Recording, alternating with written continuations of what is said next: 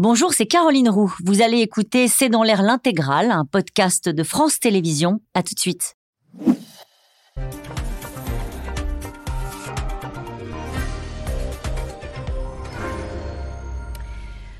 Bonsoir à tous et à tous. Nous attendons vos questions SMS, Internet et réseaux sociaux pour alimenter notre discussion. Quand on interroge le porte-parole du Kremlin sur une trêve de Noël, il répond que le sujet n'est pas à l'ordre du jour. Sur le terrain, les bombardements se poursuivent sur les sites stratégiques ukrainiens. C'est pour aider les populations à tenir pendant les mois d'hiver que la France a mobilisé la communauté internationale. Une conférence pour la reconstruction qui a permis de récolter un milliard d'euros de dons. Le geste de Paris a été plutôt apprécié à Kiev, alors même que les dernières déclarations d'Emmanuel Macron avaient crispé les Ukrainiens.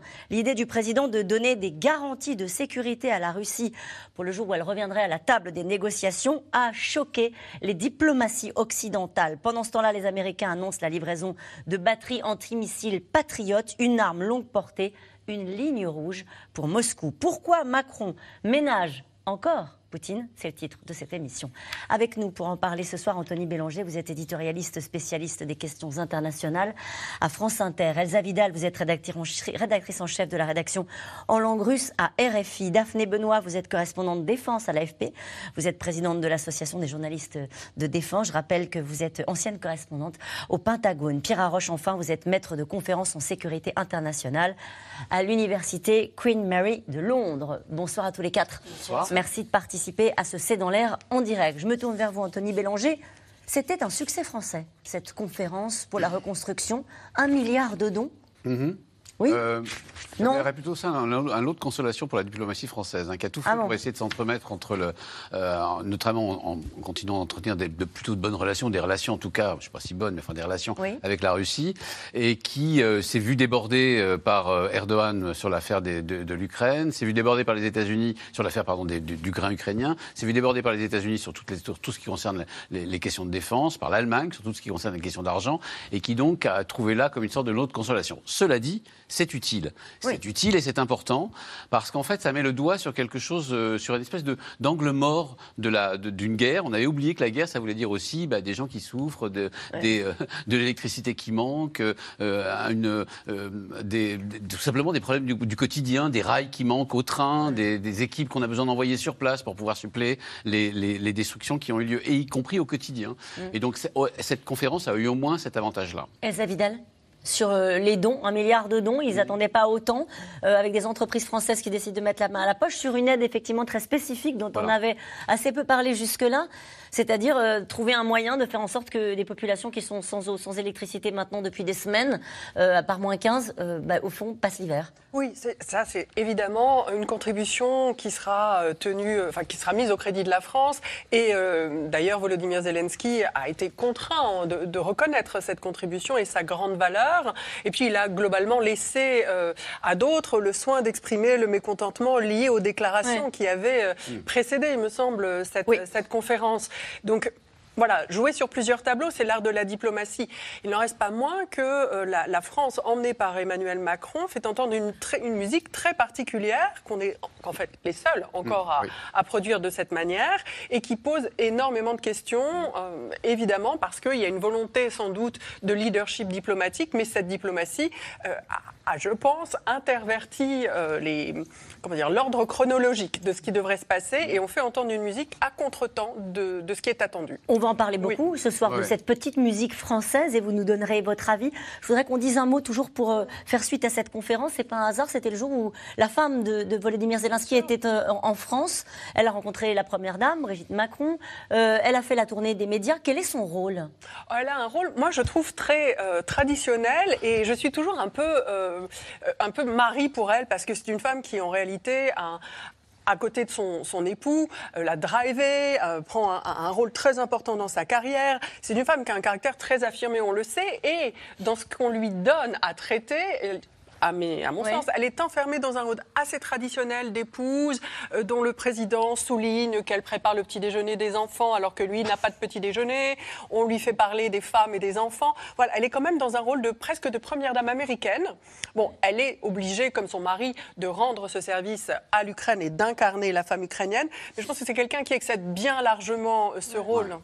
C'est une femme extrêmement moderne. Hein. C'est une femme extrêmement moderne, particulièrement brillante, particulièrement intelligente et qui doit se sentir un tout petit peu à l'étroit dans ce rôle de première Mais qui est utile dans ce moment-là où il faut mobiliser les opinions occidentales qui. Euh, ah oui, oui. Alors par ailleurs, euh, on, a beau, on a beau dire du mal de ce rôle, enfin du mal en tout cas, on va être un petit peu déçu par le rôle qu'elle peut avoir en ce moment. Il faut dire que c'est très utile. Euh, c'est très utile parce que d'abord, Volodymyr Zelensky ne veut pas lui voyager, qu'ensuite elle est un peu la touche charme de l'Ukraine de, et qu'elle le joue parfaitement, il faut le dire. Et enfin parce que dans ce rôle traditionnel, tout le monde peut se projeter. C'est-à-dire qu'il n'y a, il a pas de faux pas à commettre. Elle, peut, elle passe tout à fait parfaitement dans des, dans des sociétés extrêmement traditionnelles où la première dame a un rôle traditionnel et traditionnaliste, comme par exemple les États-Unis ou ailleurs.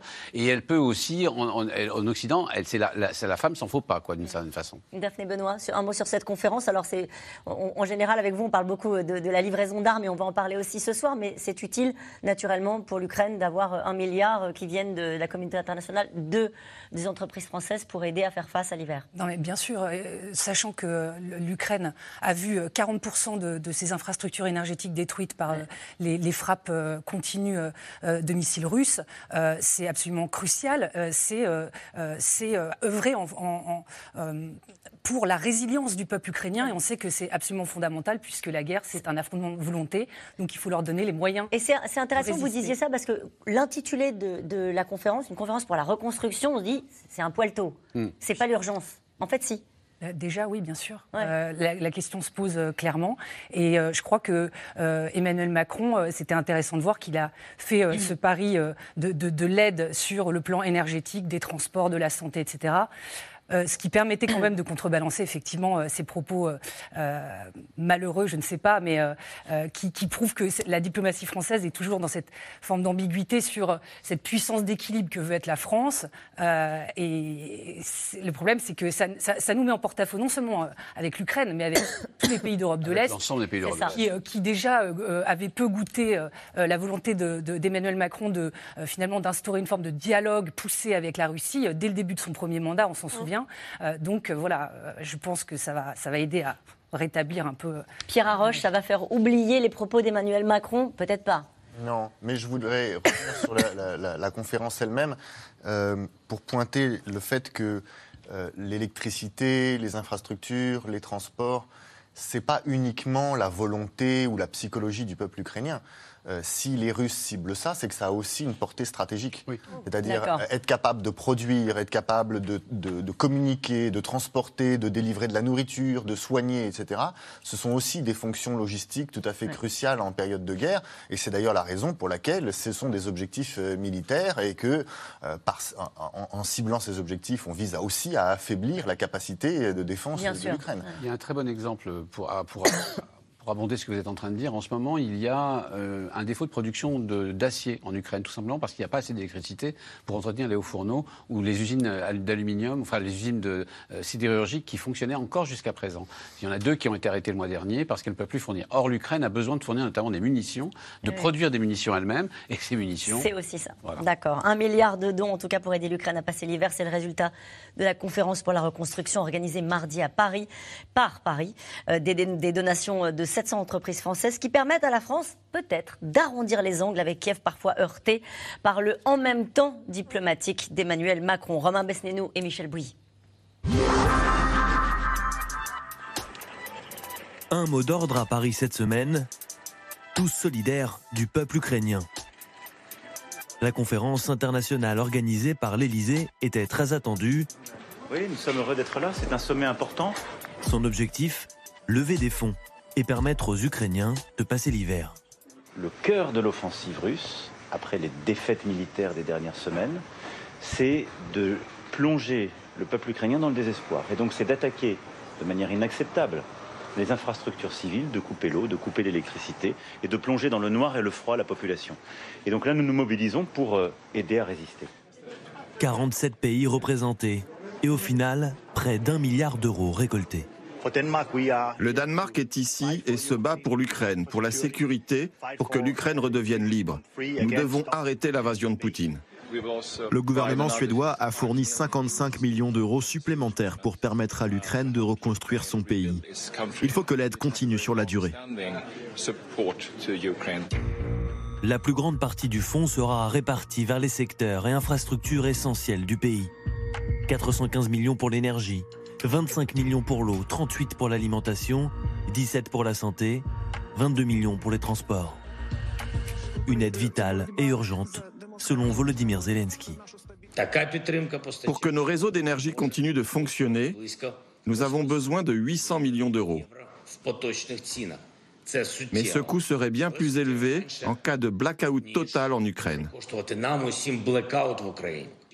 Autre objectif de la conférence, prévoir la reconstruction de l'Ukraine.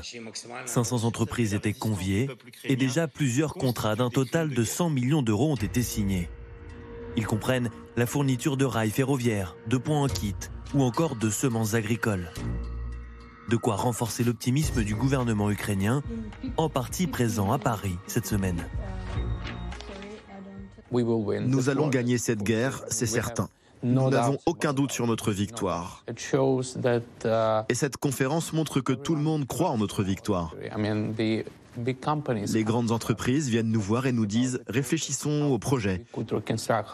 Comment nous pourrions reconstruire dans telle ou telle région? C'est très important pour nous.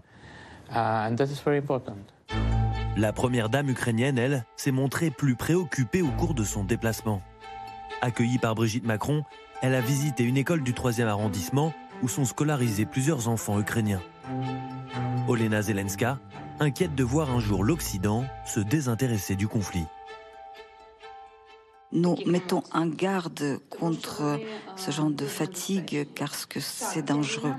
Cette guerre n'est pas seulement notre guerre, c'est une guerre pour des valeurs européennes, pour des valeurs humaines. Nous pouvons euh, la gagner ensemble car chaque euh, défaite ukrainienne, c'est une défaite commune. Et les récentes déclarations d'Emmanuel Macron n'ont pas vraiment rassuré les Ukrainiens, qui le jugent parfois ambigu ou trop complaisant avec la Russie. Exemple, le 3 décembre sur TF1. Qu'est-ce qu'on est prêt à faire? Comment nous protégeons nos alliés et les États membres tout en donnant des garanties pour sa propre sécurité à la Russie le jour où elle reviendra à la table? Après avoir invité à ne pas humilier Moscou en mai, ces garanties de sécurité évoquées par Emmanuel Macron provoquent un tollé dans certains pays européens. C'est tombé dans le piège du récit de Poutine, dénonce le vice-premier ministre letton. La chef du gouvernement estonien, elle, assure qu'elle n'offrirait rien à la Russie. Le jeu d'équilibriste du président français interpelle tant il semble éloigné du ton ferme employé par ses alliés, en particulier par les Américains. Pierre Arroche, cette question de Catherine en Côte d'Or, y a-t-il toujours de l'eau dans le gaz entre Volodymyr Zelensky et Emmanuel Macron? Alors souvent, euh, ils affichent une parfaite entente et même euh, le, gouvernement ukrainien ne, critique pas beaucoup le gouvernement français. Euh, on l'a vu parfois critiquer assez vive, de façon assez vive le gouvernement allemand, par exemple, mais souvent assez assez cordial avec le gouvernement français. Donc je, bon, il peut y avoir cette dimension, mais elle s'affiche pas. Euh, là où je pense qu'il y a, cette ambiguïté se manifeste, c'est plus, comme on a commencé à le dire tout à l'heure, avec les autres alliés, parce que eux, ils sont agacés de cette façon de, de, relancer la question des concessions. C'est-à-dire, c'est un petit peu comme quand vous êtes dans un conflit, dire il faudra faire des concessions, il faudra faire des concessions. Euh, les alliés se disent qu'est-ce que ça veut dire euh, Qu'est-ce qu'on peut faire avec la France Est-ce que la France est fiable? Et c'est ça le principal Pourquoi ça pose autant de problèmes que de dire, au fond, il va falloir parler avec la Russie à un moment donné? Euh, c'est un peu ce que dit Emmanuel Macron. Alors il va plus loin parce qu'il parle de garantie de sécurité. Euh, mais... pourquoi à un moment donné vous dites que ça pose une, difficulté aux alliés Est-ce que, ça en pose aux Américains par exemple quand ils parlent comme ça? Je, pense que ça pose surtout un problème à nos alliés européens parce que la question c'est la crédibilité de la France. Il y a deux choses. C'est d'une part, est-ce que la France est crédible dans le processus du conflit ukrainien? C'est-à-dire, est-ce qu'à un moment donné, la France ne va pas être le maillon faible qui va nous pousser à, faire plus de concessions euh, qu'on ne voudrait, mhm. premièrement? Et deuxièmement, il y a un problème aussi qui va au-delà du problème ukrainien, c'est euh, est-ce que faire euh, penser une défense européenne avec la France, c'est viable? Parce que les ah Français disent souvent aux autres Européens attention, les Américains ne seront pas toujours là. Parfois, les Américains pensent plus à leurs intérêts qu'aux intérêts de mm. l'Europe, ce qui n'est pas forcément faux. Mais après, il faut aussi démontrer que les Européens, comme la France, qui se veut le leader un peu de cette volonté européenne d'une défense autonome, sont fiables, eux. Et si les, pays, les autres pays d'Europe de l'Est en particulier et du Nord se disent bah, finalement la France c'est moins fiable que des alliés comme les États-Unis ou le Royaume-Uni, bah, d'une certaine manière ça affaiblit aussi tout ce, narratif que la, force, la France porte par ailleurs, qui est aussi attaché au président Macron sur l'autonomie stratégique européenne, qui était le, centre du discours de la Sorbonne de 2017. Donc en gros, il y a une tension, je dirais, entre le Macron 2017 du discours de la Sorbonne et puis le Macron 2019 euh, recevant Poutine. Et c'est difficile de, que l'un n'empiète pas sur l'autre et ne nuise pas à l'autre. Ce qui est compliqué à saisir, c'est qu'il y avait un très bon édito chez vos confrères du Figaro qui mhm. disait c'est des paroles et des actes. C'est-à-dire que dans les actes, la France est là, elle est au rendez-vous, elle livre des armes, peut-être qu'elle peut faire plus, on vous poserai la question dans un instant, euh, Daphné Benoît. Mais au niveau des paroles, de temps en temps, il y a des déclarations qui peuvent heurter euh, de la part du président de la République. Est-ce que c'est dû en même temps? Alors, il n'y a, pas que des, a pas que des, paroles. Hein. Euh, il faut savoir ce que Emmanuel Macron, ce que, ce que ça a signifié. Ça a signifié avant le 24 février, par exemple, des interventions de la France pour quasiment donner euh, ce que la, Russie demandait depuis des années à, comment dire, pour empêcher le conflit en Ukraine. Il a quand même accordé, il a quand même donné, accordé, je veux dire, à, à Vladimir Poutine, eh bien, la neutralité de l'Ukraine, son entrée dans l'OTAN, le retard de, son accord avec l'Union européenne et peut-être même la reconnaissance de la Crimée. Donc il est allé très loin avant pour empêcher le, mm. conflit en Ukraine. Il ne l'a pas empêché. Pendant le conflit, c'est l'homme qui discutait des heures et des heures durant, jusqu'à l'humiliation, avec Vladimir Poutine. Et maintenant, après le conflit, c'est lui qui voudrait en plus être l'honnête broker, c'est-à-dire celui qui, euh, celui qui euh, diplomatiquement dénouerait le, le conflit. C'est pas possible. Les Européens ont eu l'impression qu'il a trop donné trop apporté à Vladimir Poutine et surtout, il, a été, il s'est trop engagé euh, dans, cette, dans cette espèce de, de, de danse à deux avec, avec Vladimir Poutine. Qui, qui, qui, il aurait mieux fallu dire on ne lui parle plus? Il aurait mieux fait faire comme l'Allemagne en fait. L'Allemagne, depuis des années, est ce pays qui a tenté l'alliance avec la Russie mm. et qui, le 24 février au soir, a retourné sa veste, a fait un virage à 180 degrés et a dit à partir de maintenant, c'est terminé. Et à ce moment-là, pour l'Est de l'Europe, l'Allemagne, qui n'est pas un pays évident pour les, pour les Est européens, est devenue crédible. Mm. La France a continué à vouloir parler avec la Russie. La France, qui avait accueilli Poutine effectivement en 2019 euh, à Versailles et ailleurs, qui avait fait ce pari euh, russe et poutinien depuis 2-3 ans, avec l'Allemagne d'ailleurs, eh bien, n'a pas eu ce même courage et a, eu, et a dû attendre des mois et des mois avant de se rendre compte qu'au-delà de l'humiliation, il y avait quand même un pays qui souffrait, qui était l'Ukraine. Je pense Il y a en plus, euh, je pense, à un discours présidentiel qui est pris entre plusieurs lignes de fracture qu'on ne voit pas nécessairement parce qu'on n'a pas le sous-texte. Mais il y a une, une compétition à l'heure actuelle entre le modèle européen que l'Allemagne promeut et que la France entend euh, promouvoir aussi, une compétition pour le leadership diplomatique. Alors, pour le coup, on a les Allemands qui sont devenus très raide et euh, très confrontationnel avec la Russie, nous qui prétendons rester un interlocuteur et aussi dans une perspective d'être plutôt anti-atlantiste, là où les Allemands sont très atlantistes. Mais le problème est quand même qu'on fait face à une guerre qui est une guerre qui contrevient à toutes les règles du droit international et que cette question des garanties de sécurité à la Russie, certes, nous vivrons tous avec la Russie, nous, Européens, mais nous pourrons C'est ce que dit Emmanuel Macron, c'est ce que dit l'exécutif, va pas déplacer la Russie, elle sera là, il faudra faire Mais il ne le replace jamais dans un contexte temporel. Or, à l'heure actuelle, la question qui se pose n'est pas celle des garanties de sécurité à la Russie, c'est quelle garantie de sécurité la Russie peut-elle nous donner? Puisque la Russie a été à l'origine de cette guerre, qui est une guerre d'agression, une violation donc euh, contre la paix, euh, donc des, normes du droit international. Elle a été, la Russie, en violation directe de ses engagements que personne ne l'a forcé à prendre en 94 de protéger l'Ukraine dans ses frontières de 91 en l'échange du démantèlement de l'arsenal nucléaire.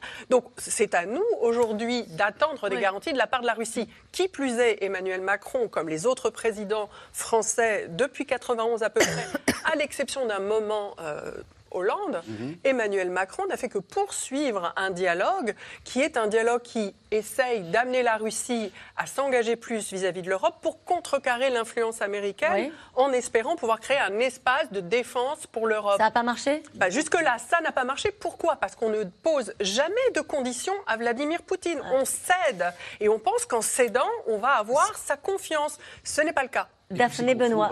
Ah. Non, Daphné Benoît sur, sur cet aspect-là et sur la stratégie euh, choisie par euh, le président Macron, qui pourrait être résumée en disant que c'est du pragmatisme. C'est un peu la ligne qu'il défend. À un moment donné, il faudra parler peut-être à Poutine ou en tout cas à la Russie. Donc, euh, ne faisons en sorte de ne pas l'humilier, puisque c'est un mot qu'il a utilisé. Non, mais en effet, ce qui est paradoxal, c'est que parler de garantie de sécurité quand on constate tous les jours des crimes de guerre en Ukraine commis par les forces russes, c'est quand même difficilement audible. Donc effectivement, je pense comme Elsa que c'est un problème de timing. Et d'autant que finalement, euh, ça, c'est dans une perspective d'éventuelle négociation. Or, le temps de la négociation n'est absolument pas venu euh, pour aucun des belligérants. Parce que l'Ukraine est quand même sur le terrain militaire plutôt en position de force en ce moment. Et de la même façon, les, Russes, qui sont plutôt en position défensive, etc., et ont, et ont accumulé les difficultés et les défaites, euh, n'ont pas vraiment l'habitude de venir à la table des négociations en position de faiblesse. Donc, euh, de toute façon, euh, la négociation, ce, n'est pas le temps. cette phrase du Premier ministre ukrainien qui dit La France et le président Macron ont pris le leadership concernant les points de préparation de la paix. Il est juste bien élevé Oui. Ah. Euh, parce qu'en fait, euh, c'est une, une, erreur qu'on commet toujours et que je trouve assez désolante, c'est de confondre la Russie avec euh, le, régime de Vladimir Poutine. C'est-à-dire, voilà, c'est simple.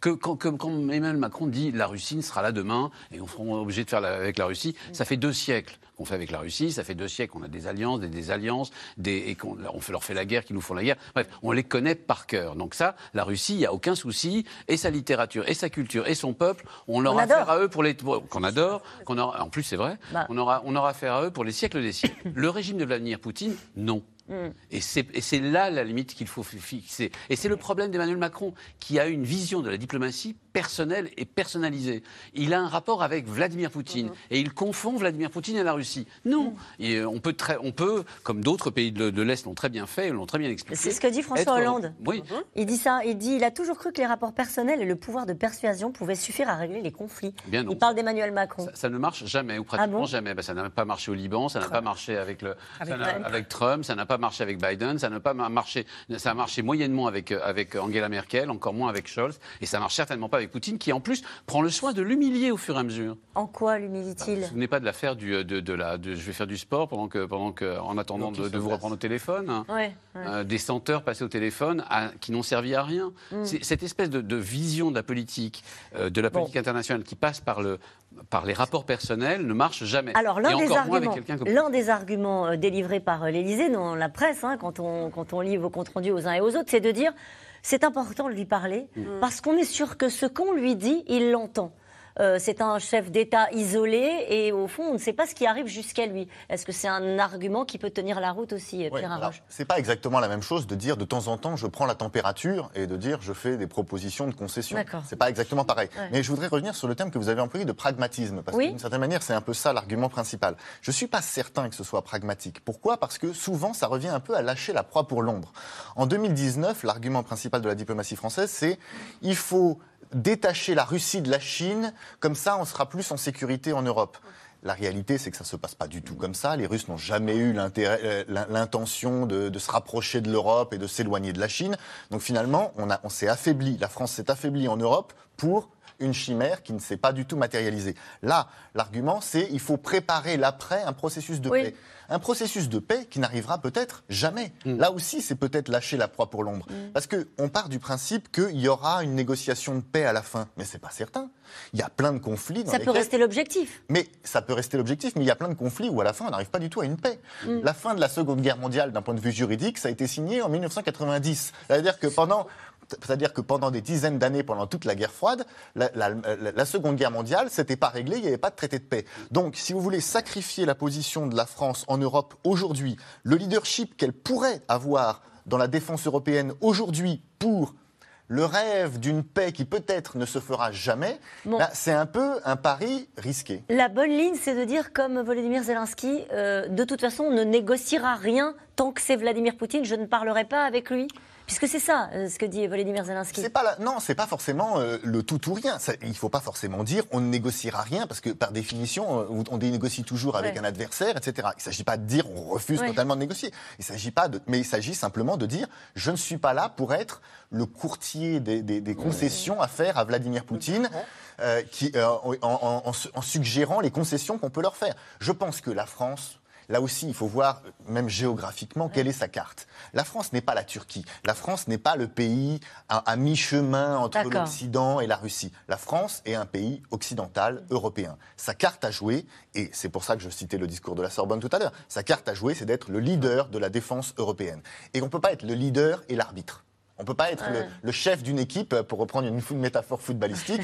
C'est le moment. Voilà. Donc, euh, on ne peut pas faire les deux à la fois. Je pense qu'il vaut mieux investir sur ce qui est possible et réussir ce qui est possible plutôt que tenter ce qui est complètement un, peu chimérique. La, preuve par le bouclier L'Allemagne a décidé de, se bâtir un bouclier de défense qu'elle bâtit avec le, reste de l'Europe de l'Est et essentiellement avec les États-Unis, en mettant de côté totalement la France. On ne peut pas, vous avez raison, être à la fois l'arbitre et joueur. Anthony Bélanger, est-ce qu'on est seul sur cette ligne-là.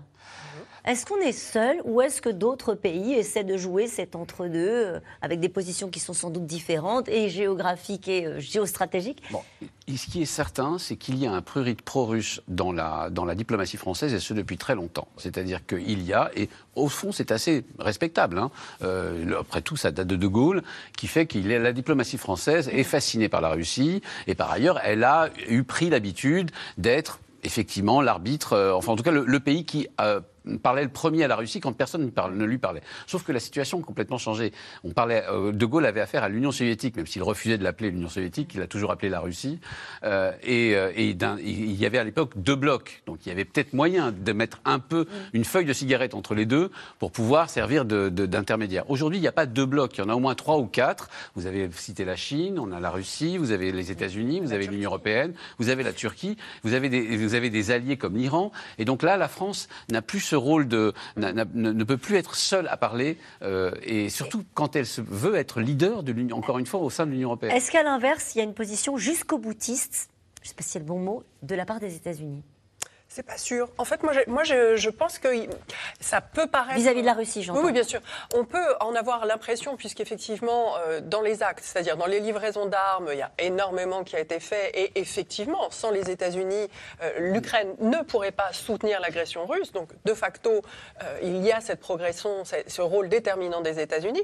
Mais par exemple, récemment, enfin, hier, en fait, l'Ukraine a accepté de faire le ménage dans un tribunal administratif qui est montré du doigt depuis des années, puisque c'est la source d'affaires de, corruption répétées. Et concomitamment à cet accord, on a vu que les États-Unis avaient accepté de leur livrer les patriotes. Donc ils ne sont pas non plus dupes. Ce n'est pas un engagement absolument candide. Mhm. Maintenant, ce qu'ils veulent euh, à l'issue de cette guerre, c'est un gros point d'interrogation puisqu'on a déjà eu des déclarations disant qu'ils voulaient affaiblir la, Russie directement et durablement, ce qui est probablement pas l'objectif de la France. À, l'inverse, c'est pas non plus. Euh, ils sont assez seuls sur cette ligne-là. Ah, tout à fait. Maintenant, parmi la Pologne et les États baltes et les pays qui ont pu être colonisés, parce que je suis désolée, c'est le terme qu'il faut employer, euh, par la Russie, il y a cette sensibilité. Et évidemment que les États-Unis ont à cœur de nous diviser. Ce n'est pas dans l'intérêt des États-Unis de voir une Europe forte. Mais pour l'instant, sans eux, pas d'Ukraine euh, qu'on va. En tout cas, le chef de l'armée ukrainienne s'attend à une offensive russe sur Kiev à la fin de l'hiver. C'est ce qu'il a dit euh, cet après-midi. Pas de trêve de Noël euh, en vue, pas de gel du conflit. Moscou poursuit sa guerre du froid, alors que les Ukrainiens attendent une arme redoutable en provenance, là encore, on en parlait des États-Unis avec l'arrivée de missiles de défense aérien patriotes, une ligne rouge pour Vladimir Poutine. Walid Berissoul et Christophe Roquet.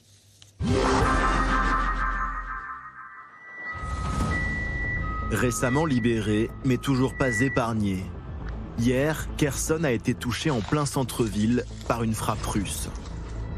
Au même moment, dans le Donbass, à Donetsk, ville contrôlée par Moscou, les autorités séparatistes affirment avoir subi les pires frappes ukrainiennes depuis 2014. Pour Kiev, comme pour le Kremlin, malgré l'entrée dans l'hiver, il n'y aura pas de gel du conflit. Les autorités russes envisagent-elles la possibilité d'un cessez-le-feu pour Noël ou pour le jour de l'an? Sont-elles prêtes à répondre à une telle proposition de la part de Kiev? Non, nous n'avons reçu aucune proposition de la part de personne. Ce sujet n'est pas à l'agenda. Sur le terrain, le front bouge encore. Ces derniers jours, les mouvements de troupes russes et les contre-offensives ukrainiennes se sont poursuivis, notamment autour de Bakhmut, un nœud stratégique que l'armée russe tente d'encercler et les forces ukrainiennes de reprendre dans des combats acharnés. Eh, les civils Oui. Sortez de là, s'il vous plaît. Qu'est-ce que vous faites Nous libérons notre pays. Alors nous attendons que vous le libériez. Moscou poursuit sa stratégie de la guerre du froid en visant les infrastructures énergétiques ukrainiennes. Ce week-end, les 1,5 million d'habitants d'Odessa se sont retrouvés plongés dans le noir à la suite d'une attaque de ces drones kamikazes fournis à la Russie par l'Iran, les Shahed. Des drones lancés massivement hier matin sur la capitale Kiev. Mais les dégâts sont relativement mineurs car l'armée ukrainienne affirme avoir abattu la quasi-totalité de ces Shahed lancés par Moscou. La 96e brigade antimissiles de notre armée de l'air a défendu le ciel de la région de Kiev. Merci les gars. Au total, 13 de leurs drones Shahed ont été abattus. Ce sont 13 de nos infrastructures et de nombreuses vies qui ont été sauvées en une matinée. Le métro de Kiev sera-t-il pour un deuxième hiver le refuge de ses habitants? Certains s'y résignent, mais d'autres misent sur l'épuisement des moyens militaires russes, loin d'être illimité. Je pense que ça va bientôt s'arrêter. Il y a des informations selon lesquelles il leur reste peu d'armes, peu de missiles. Peut-être qu'il y aura plus de pauses entre les attaques, ou que les frappes massives s'arrêteront complètement. Et il y a un espoir que l'Ukraine commence à frapper leurs structures militaires. L'Ukraine pourrait en effet très prochainement recevoir une arme redoutable, une arme venue de son principal soutien, les États-Unis. Cela pourrait être un développement majeur dans la guerre en Ukraine. Le Pentagone préparait un plan pour envoyer des missiles de défense aérienne patriote à l'Ukraine. Les missiles de défense patriote d'une portée de 160 km, capables de frapper à très haute altitude. Pour l'Ukraine, cela pourrait tout changer, mais aux yeux du Kremlin, c'est une ligne rouge, l'amorce d'une escalade. Le 30 novembre, l'ancien président Dmitri Medvedev avait menacé de prendre pour cible les pays de l'OTAN en cas de livraison de patriotes. Ce matin, Moscou réitère sa mise en garde. Jusqu'à présent, beaucoup d'experts, y compris de l'autre côté de l'Atlantique, avaient douté que cette étape soit franchie un jour, car cela aggraverait le conflit et augmenterait le risque que l'armée américaine se trouve entraînée directement dans cette guerre.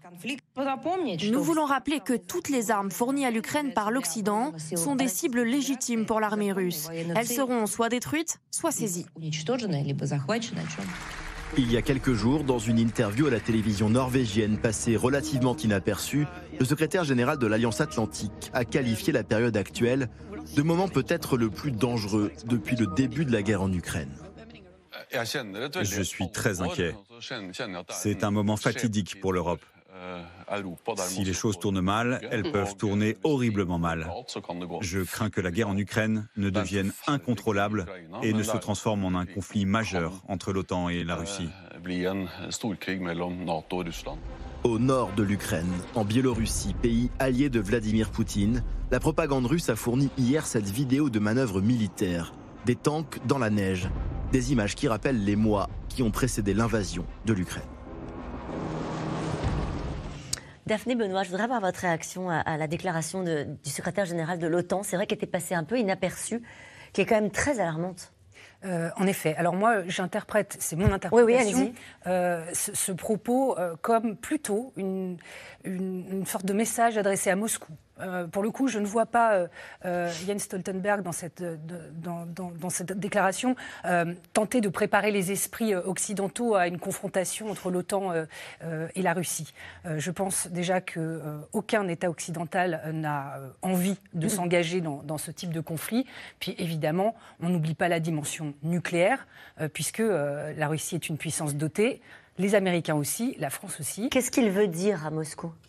Il veut peut-être euh, essayer de, tempérer les ardeurs, euh, de, peut-être futures de la Russie. C'est mm. vrai qu'il y a pas mal de responsables qui évoquent la possibilité d'une nouvelle offensive russe mm. au printemps. donc c'est peut-être essayer de, de prévenir que ça pourrait dégénérer. Une nouvelle offensive russe au printemps sur Kiev. Alors, c'est ça dont on parle. Oui.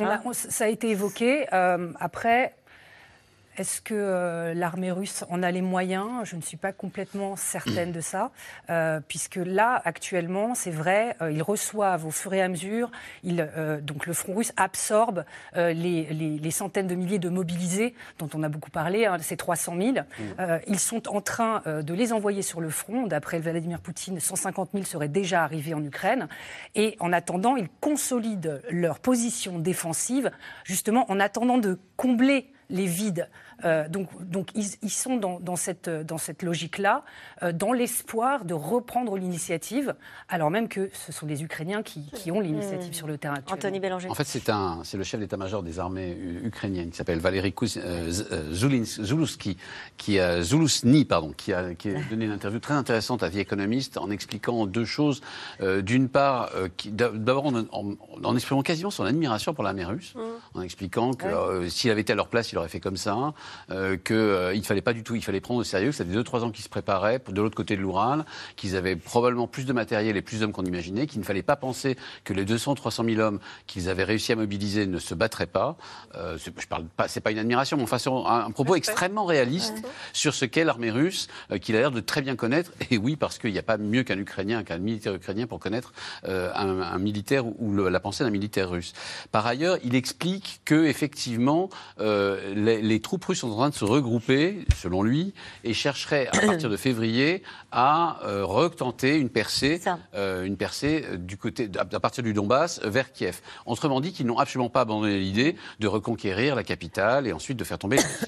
Alors, on a tous interprété ça d'une manière assez évidente, qui est que c'est maintenant qu'il faut que les Occidentaux portent l'effort d'armement, de manière à pouvoir suppléer l'armée ukrainienne en munitions et en armement moderne, et de pouvoir empêcher ce qui, ce qui serait un drame, c'est-à-dire une nouvelle offensive russe. Mm. Mais aussi, on, peut aussi le, le, regarder comme une espèce de pas de deux entre l'OTAN d'une part et l'armée ukrainienne d'autre part, euh, pour essayer de dire aux Russes que d'une part, on, est, on est, au courant de ce qui se passe. Il dit par exemple dans cette interview que tout le monde, qu'il n'y a pas un pas que font les Russes que l'OTAN et l'Ukraine n'ignorent. Mm.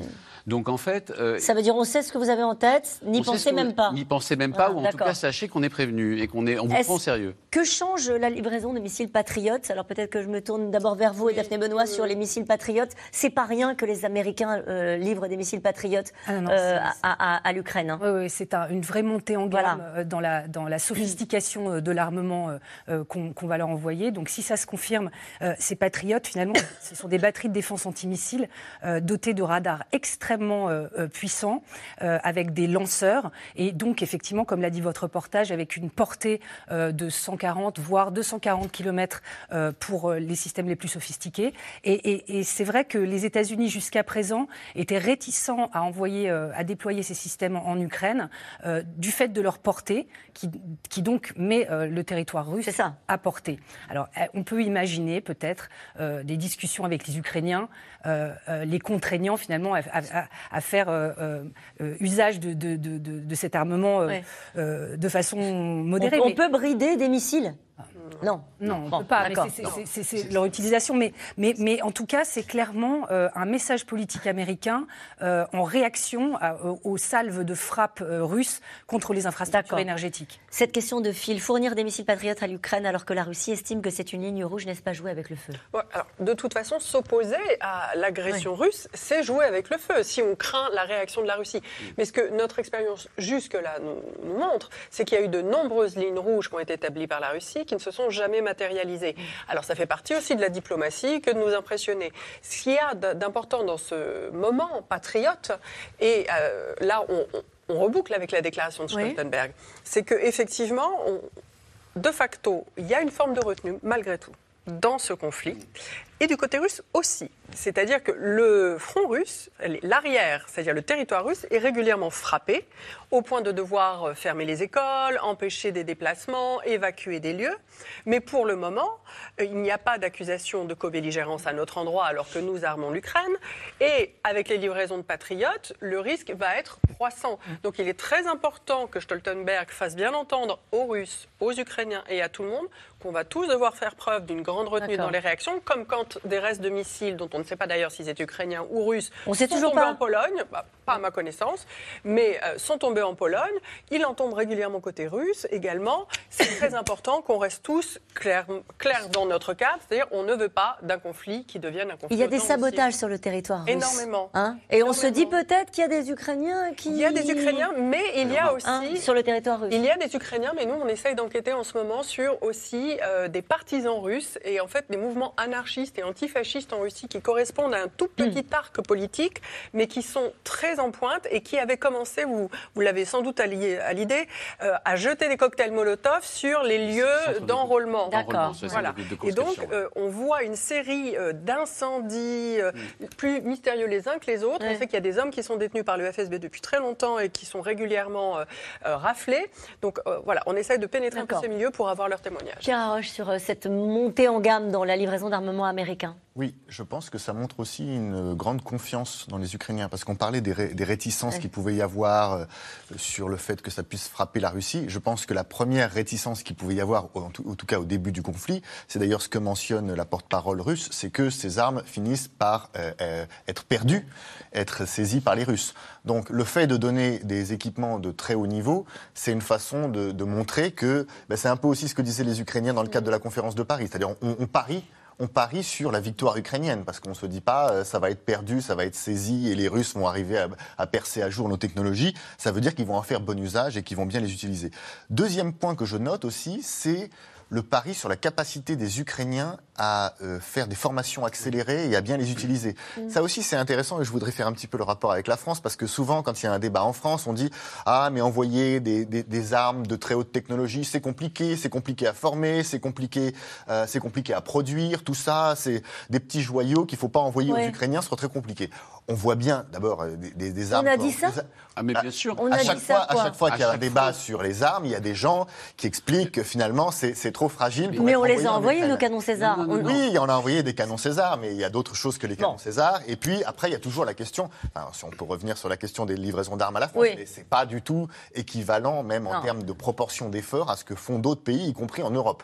Donc, il y a toujours cet argument selon lequel ça peut être On délicat. pourrait faire mieux. Ça peut être délicat d'envoyer des armes en Ukraine. Et ce qu'on voit, c'est que là, il y a un pari sur le fait que on peut produire vite. Bah, c'est ça le sens d'une guerre de haute intensité, c'est qu'on accélère. Et on peut aussi former vite. Ici, on parle de formation accélérée qui serait la, la moitié du temps normal pour la formation, euh, pour l'usage de ces patriotes. Donc ça veut dire aussi qu'on a en face des Ukrainiens qui vont pas faire euh, le- le- les horaires habituels de temps de paix, qui vont aller beaucoup, beaucoup plus vite de façon euh, motivée. Et ça, ça veut dire aussi que c'est quelque chose qu'on doit apprendre. Et je pense que en, Je- en passant à côté aussi de cette expérience, euh, nous, Oui. euh, Français, on risque aussi de se priver de cette expérience qui est comment on fait pour aller à toute vitesse lorsque c'est nécessaire en temps de Juste Daphné Benoît, on livre plus rien là?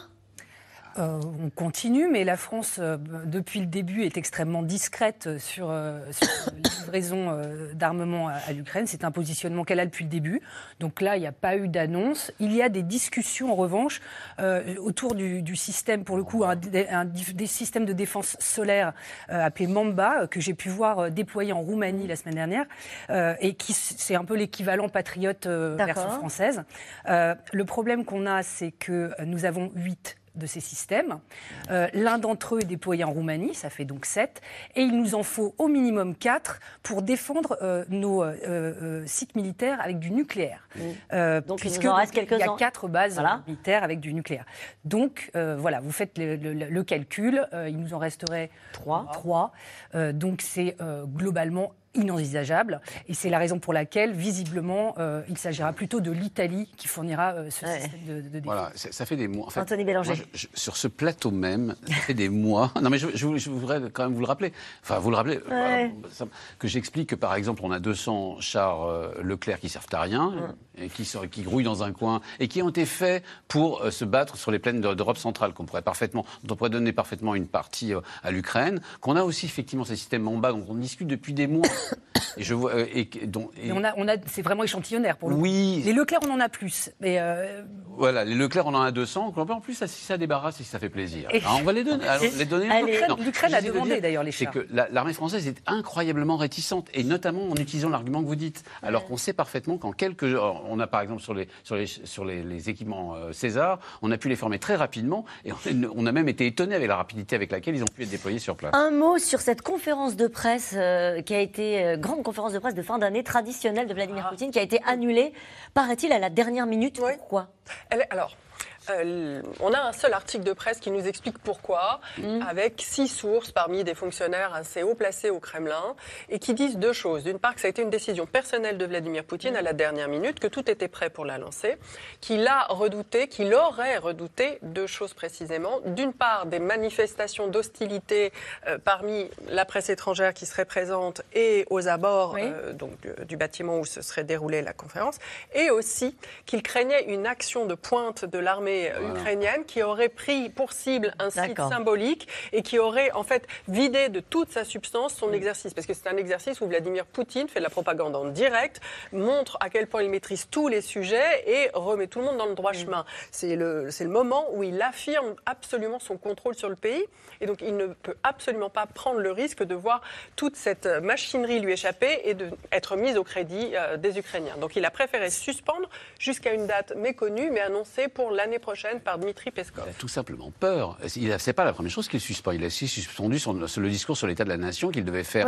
là dans les semaines qui viennent. Il a suspendu, grosso modo, ces, dernières semaines, toute apparition publique. Et c'est Il a peur pour sa vie. Il a peur pour sa vie. Il a peur qu'on puisse le situer à un moment X euh, dans un, dans un endroit précis, à Moscou, alors qu'on sait qu'en plus les Ukrainiens ont été capables de frapper jusqu'à 200 km à l'extérieur de Moscou. En tout cas, au milieu du chaos, malgré les bombardements et les alertes quotidiennes, les élèves sont de retour sur les bancs de l'école en Ukraine. Une école pas tout à fait comme les autres, par exemple une école où pour des raisons de sécurité, il n'y a pas euh, de, cours de récréation, il faut aller se terrer euh, en sous-sol. Reportage sur place à Odessa des équipes de C'est dans l'air, Barbara Steck, Stéphane Lopez et Arwan Lyon.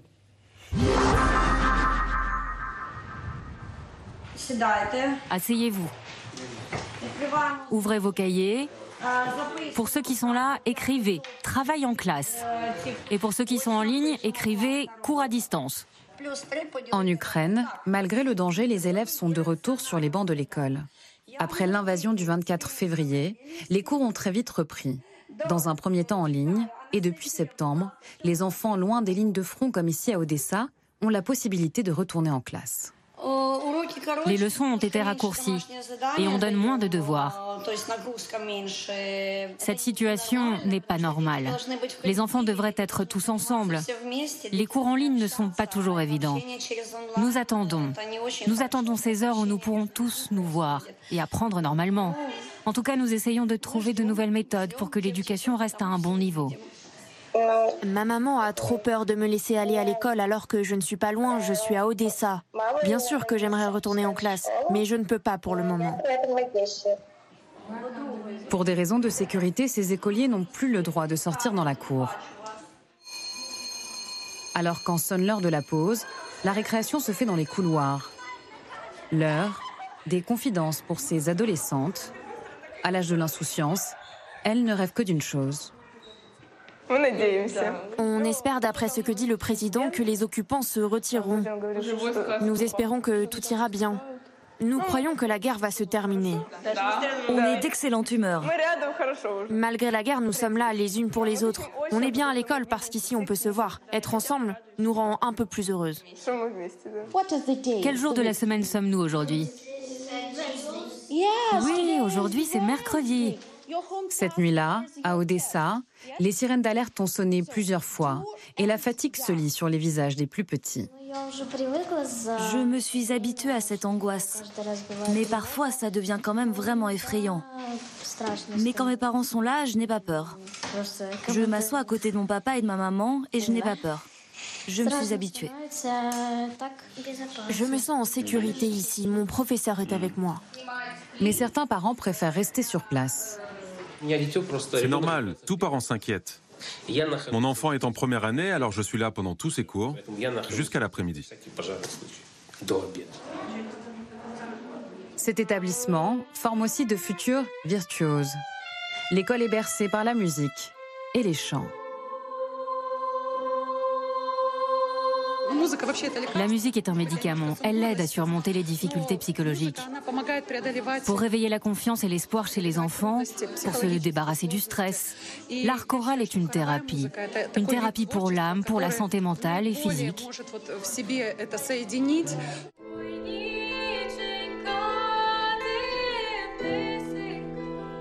Chanter pour combattre la peur.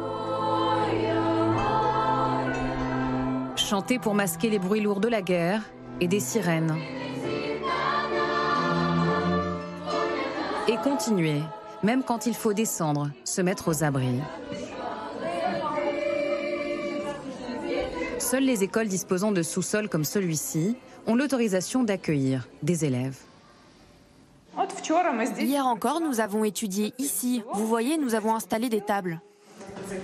Depuis octobre et le début des bombardements contre les infrastructures énergétiques, les coupures d'électricité se multiplient. Et l'école, aujourd'hui, est en sursis. La situation a empiré ces derniers jours. L'école fermera s'il fait trop froid à l'intérieur ou quand les problèmes de sécurité deviendront encore plus sérieux. Tant que nous le pouvons et que c'est autorisé, nous restons ouverts et sinon, nous ferons l'école à distance. Depuis février, 2800 écoles ont été endommagées par les bombardements, 340 complètement détruites. Et les coupures de courant et de réseau risquent de rendre à terme l'école en ligne de plus en plus compliquée. Merci encore à Barbara Steck, Stéphane Lopez et Arwan Ilion pour ce reportage. Vous vouliez réagir à ce que, à, ce que vous venez de voir? Oui, euh, je disais que effectivement récemment, euh, euh, tout récemment, l'UNICEF a, publié un communiqué pour alerter que euh, euh, les, coupures d'électricité extrêmement fréquentes qui empêchaient donc un accès stable euh, au réseau électrique, ben, eh bien, empêchaient aussi l'apprentissage en ligne, mm. qui se révèle être l'un des seuls moyens pour les enfants ukrainiens de continuer, de continuer l'école. Cette question de Marie en Dordogne, pourquoi les Ukrainiens restent-ils dans les zones dévastées? Ah, d'abord, il y en a assez peu qui restent dans les zones dévastées, mais ensuite parce que euh, on a posé la question aux Ukrainiens. Mmh. Assez étonnamment, il y a un sondage qui est sorti il n'y a pas très longtemps euh, pour savoir. Je crois que c'est l'ONU en partie qui a posé la question de savoir si une partie, si ceux qui, euh, ceux qui étaient encore en Ukraine avaient l'intention de partir, et seulement 7% d'entre eux avaient l'intention de partir. Je pense qu'il y a un sens du devoir, tout simplement. L'idée aussi que tout ça, pour beaucoup d'entre eux, il n'y a pas d'autre solution. Tout simplement, ils n'ont pas d'autre solution. Ils n'ont pas de famille chez qui se rendent, ni même d'amis à l'étranger, ni même de possibilité monétaire d'y aller. Ils sont obligés de rester dans la maison à laquelle ils sont, ils ont occupés. Et puis ensuite, on l'oublie souvent, mais l'Ukraine est, urbanisée un petit peu différemment de nous. C'est-à-dire, c'est des grandes villes, certes, mais beaucoup de petits villages, de petites banlieues, de petites euh, communautés qui s'étendent comme ça sur des kilomètres et des kilomètres.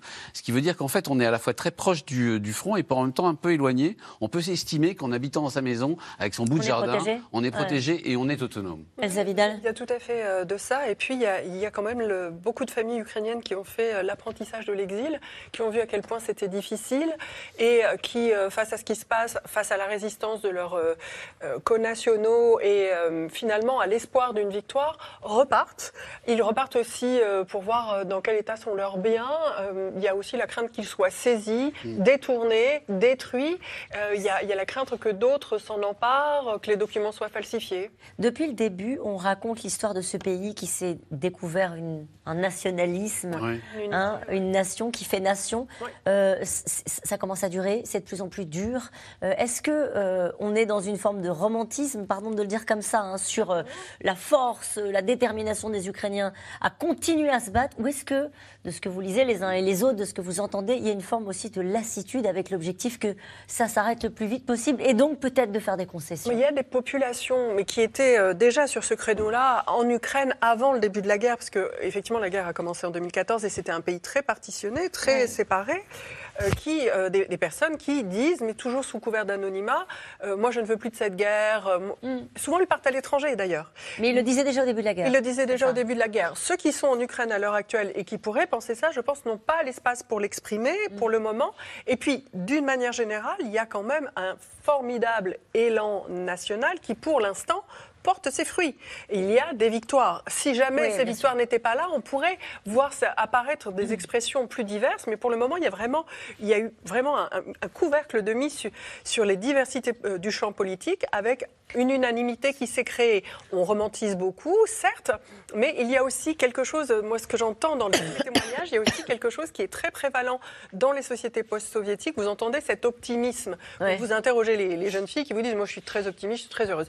Euh, on m'a très souvent répété, quand j'étais euh, en Russie ou en Ukraine, qu'il fallait avoir des pensées positives parce que les pensées sont aussi réelles qu'un boulet de canon. En fait, il faut penser positivement pour avancer. Et l'espace soviétique est un espace aussi de psychologie Donc euh, les gens se conditionnent. Vous avez dit rapidement que sur le terrain, l'avantage est plutôt euh, à l'armée ukrainienne. Oui, pour le moment, oui, avec des difficultés à Barmout, mais il y a de, meilleurs experts euh, que moi sur le plateau. Mais à Barmout, on voit une opposition entre les deux, et ailleurs, il y a quand même eu une vague de victoires. Et je me tais pour vous laisser développer. Juste sur la partie militaire avec vous, Daphné Benoît. Non, non, effectivement, depuis, si vous voulez, la, la, reprise de la région de Kharkiv dans le nord, puis la, la, reprise de Kherson avec ce retrait russe, les Ukrainiens ont clairement l'initiative sur le terrain.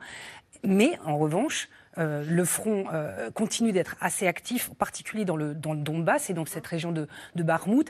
Et euh, les, échanges d'artillerie sont extrêmement intenses. c'est très, très intense. Pierre Arroche. Je voudrais faire le lien justement avec la question du nationalisme qu'on évoquait à l'instant et la question de l'éducation et de l'école. Mhm. Parce qu'en fait, les deux sont liés. Et il y a des études historiques intéressantes qui ont montré que les régions dans lesquels l'enseignement scolaire de masse a été introduit au XIXe siècle dans le cadre de l'Empire autrichien, ce sont les régions où on est resté tout au long du XXe siècle, d'une certaine manière, pro-européen, anti-russe, anti-communiste. En revanche, les régions où l'enseignement est arrivé avec l'Union soviétique, où l'alphabétisation s'est faite sous l'Union soviétique, ce sont les régions où on est resté le plus pro-communiste pendant longtemps et puis pro-russe. Donc finalement, et d'ailleurs on en a l'expérience, nous aussi, quand on parle de l'école en France, l'école républicaine, l'école euh, laïque, etc., c'est là aussi où se forge le sentiment national, l'attachement à des valeurs, etc. Et donc, euh, le, rôle de l'école, là, est, central. Et c'est à la fois l'héritage de la façon dont ça s'est construit depuis le 19e siècle, le romantisme, le nationalisme, mais c'est aussi ça qui forge euh, l'identité ukrainienne de l'avenir. Moi, je pense qu'effectivement, c'est là aussi où se joue l'Ukraine européenne, qui correspond plus du tout à euh, l'Ukraine des discours de Vladimir Poutine. Et nous revenons maintenant à vos questions.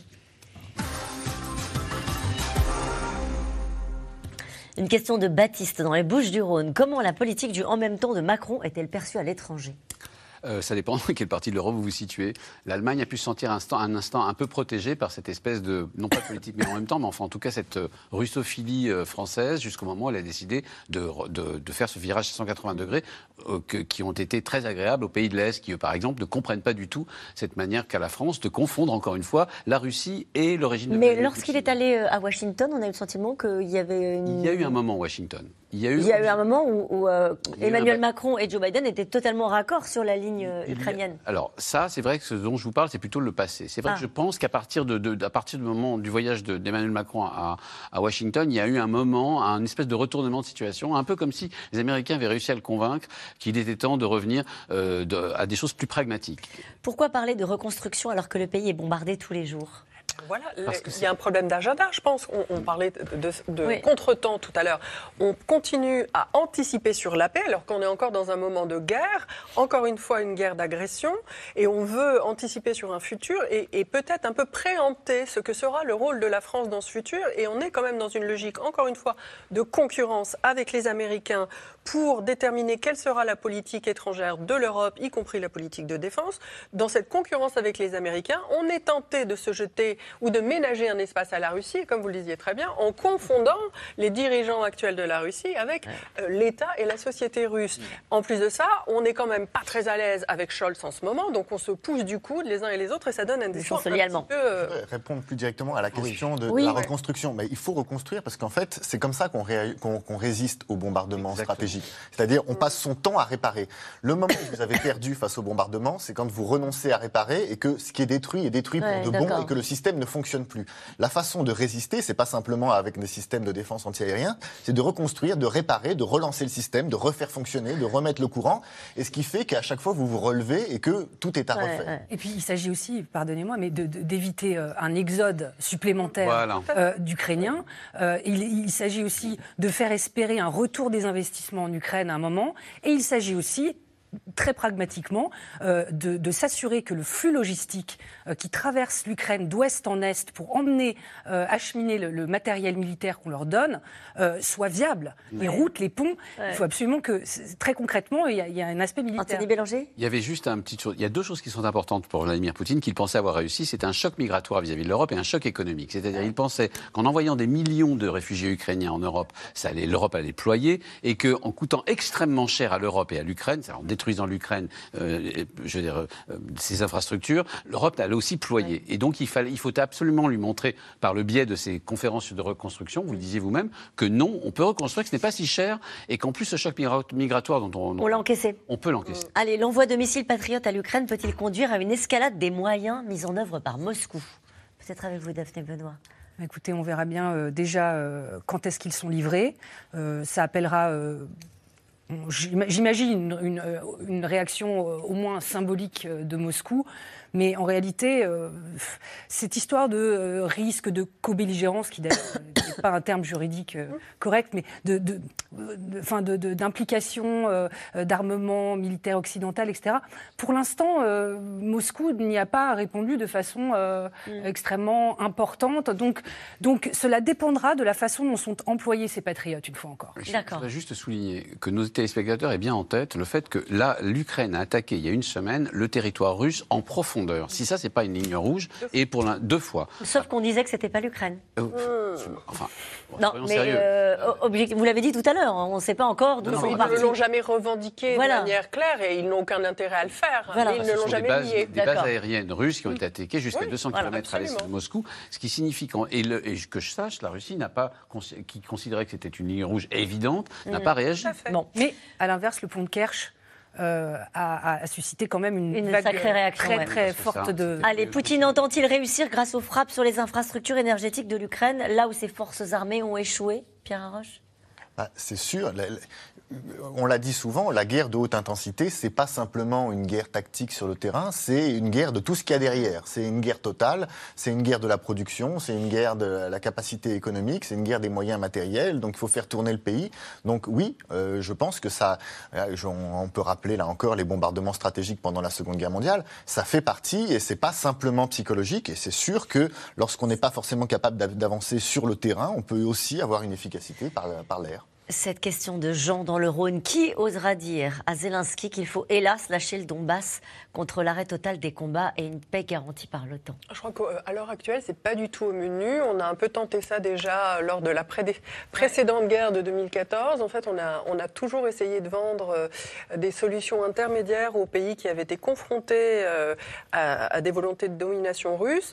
Euh, on a été très conciliant avec, avec cette volonté. Je pense qu'à l'heure actuelle... Il ne faut rien céder à Vladimir Poutine. Bah, Zelensky n'est pas en capacité de l'imposer à sa population. On risquerait, si on voulait être très cynique, en faisant ça, on risquerait de voir apparaître plusieurs interlocuteurs en Ukraine qui revendiqueraient des lignes politiques différentes et on ne saurait plus avec qui négocier. Y compris quand il, s'agira de la Crimée Ou est-ce que ça, c'est un sujet Y compris quand il s'agira de la Crimée, mais il sera temps, la Crimée, je le pense vraiment, il sera temps à ce moment-là d'envisager le contexte total, l'état des forces militaires russes, l'état des défaites subies.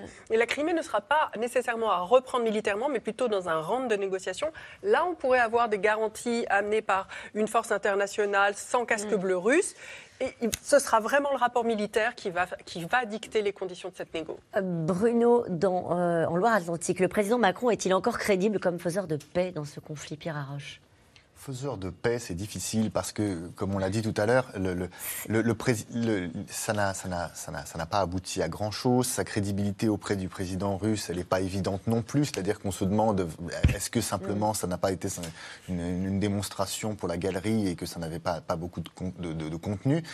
Je pense c'est ce que je voulais dire tout à l'heure, que c'est même pas le rôle, c'est, pas là où on a la valeur, une vraie valeur ajoutée, pour le, pour le dire en ces termes. C'est-à-dire que là où la France peut, peut vraiment jouer un rôle, c'est pas en étant l'espèce de puissance intermédiaire. Cette notion de puissance d'équilibre, je la trouve, je trouve problématique. La, la, France n'est pas, la France n'est pas un intermédiaire, la France n'est pas un pays neutre. La France est un pays européen.